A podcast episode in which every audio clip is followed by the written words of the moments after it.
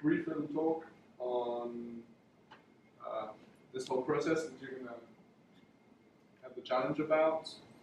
Yeah, give a nice round. Thank you. It's a really tough challenge, really, really tough challenge. Uh, branding is not just a logo, it's not, not just a font, it's not just color. Who, who knows what is a brand in terms of actually what is brand? Someone? You're, you're actually going to create a brand of, of no. Do you know what is branding? Yeah. What would you say it is? So it has to be uh, the brand has to be distinctive. No, but what branding is? What, Ah, what's okay. composed in, inside branding? Which branding? Identity. That's it. Okay, branding it's the emotion you, you feel when you see all the elements of the company, all the identity of the company. When you see a logo, when you see a font, when you see even a, a person of that company, a worker, that's branding. The whole image uh, that the company gives outside to the world. Okay, for example, Starbucks. If you say, oh, it's just important the logo in a branding, no. A lot of people think the logo is the most important thing. I've started many companies, and a lot of I've helped a lot of entrepreneurs help, uh, start companies, and they always think, oh, the logo, the name, the name is the most important, the logo is the most important. No, there's a lot of more things about branding. Um, logo, obviously, it's important, and obviously, font is important, name is important. That's why today's challenge is really tough. Creating a brand, it's not in an hour. If you create a, brand in an hour, you're gonna be fucking amazing, guys. It's really tough. It's not possible. But what you can do is approximately start to create that brand and give a strategy to Elnova for them to create it a little bit better. Okay. So to start a brand uh, strategy, the best thing you can do, the best thing. That's why even uh, before starting this challenge, I told your your the colleagues of Elnova, if you could ask them questions, they told me yes. I think it's the best thing you could do today is take a little bit of your time and ask them questions about the about the company. That's the best thing. Brand is the identity of the company. You know the name of Innova, the challenge of Innova, the big uh, what they represent, but you don't know if the identity is young, if they want to be more professional, more crazy company, if they want to be a little bit more calm company, do things slow or to do things really fast, you know. Trading, for example, the trading competition, you know? Those are fast, fast company, okay? In this in this case, Innova, I think it's more professional, more step by step. So, for example, in a, in a branding or in a logo or in a font or in color, all this it composes branding, okay? For example, in Innova, there are blue. Blue means being calm. Um, it's tranquility. Red means fast. It means urgency. What what do you think it means black, for example? Color black. Seriousness. Elegance, seriousness. Elegance, Power. seriousness, power. It also means war. It also means bad things. Mm-hmm. But it's the combination of two, okay? What do I mean by that? What, what the fuck is this guy talking about colors, okay? It's really important. Every element inside the logo, every element inside the font, it's what the, the identity is built on, okay? When you build an identity of a company, when you're grown up, you go to companies or you start companies, you have to build an identity. That identity is built from your culture and your values. Those, it doesn't mean anything about uh, branding, logos. No, no. Culture is what does the company think about the future? Where do they want to arrive? What are their values, ethic values? What, what are their main goal in for creating this organization? That is culture, okay? How do they work? What's their work culture? Wow, how the teams are built? That are questions you could ask today, and you, uh, I recommend you ask today to the team. To create a brand, you must first know the company 100%, okay? For example, I've started my, my well, I'm starting myself three companies, a big brand, and, and two other small companies. And when I ask for a logo, obviously I'm not a designer. I'm a, I'm a business uh, student. Well, I was a business student. I'm a business graduate. I, I'm the one who sells the companies, who builds the companies. But I'm not that good at designing.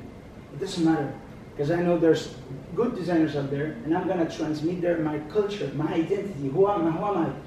I have a lot of videos in YouTube. In, in fact, I'm recording right now for tomorrow this video in YouTube. Okay. What do you mean by that? When I ask for a logo, they know me. 100% they know me. Because if not, it's really tough to create a logo. Because, for example, if you don't know Coca Cola, you don't know their values, you don't know what's the company about, you can do any logo. Instead, when you look at the logo of Coca-Cola, what do you feel? For example, what do you feel when you look at the logo of Coca-Cola? You know it's a drink, you know it's happiness. It means that. Why? It's, it's not, it doesn't go the logo and then the company identity. It's first the company identity and then the logo, okay? That's why logos change a lot of times. Have you heard about rebranding? Rebranding is when you have a brand, and right now with the advanced technology advances, with advancing culture, right now, for example, with, with all the movements that are in the in the world, you have to do a rebranding. You have to modernize. You have to do another. Talk to millennials. Talk to younger guys. Talk to younger public. For example, companies that are nearly to close because they are not selling so much.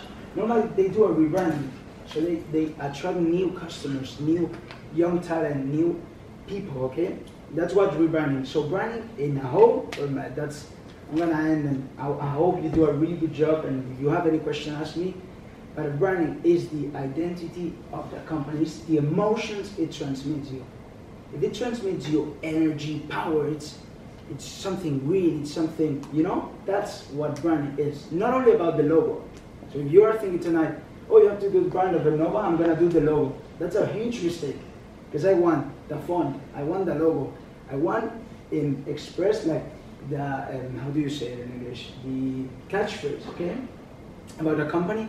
Maybe the kind of image the company gives to the world in in in, in form of Instagram pictures. In how do, does the CEO communicate? Uh, does the CEO has to be in the picture of the? Do the team has to be in all the picture? Or maybe the participants have to be in, in the company uh, pictures in the company social media. That's branding. Is the identity of the project of the company and how do you make it you feel for example two last examples when you see the logo of starbucks what are your feelings For what are your feelings American. really fast American. great i love that yeah think about expensive for example Commercial. White girls.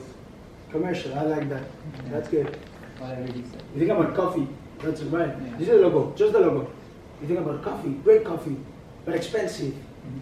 but it's a really good experience. Do you think about the logo green? You could draw the logo, maybe not. Maybe you could not draw the logo perfectly of Starbucks.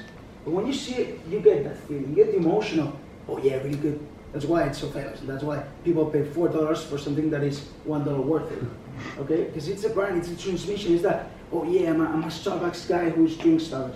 Okay, another thing, when you go to McDonald's and you see the logo, what do you feel?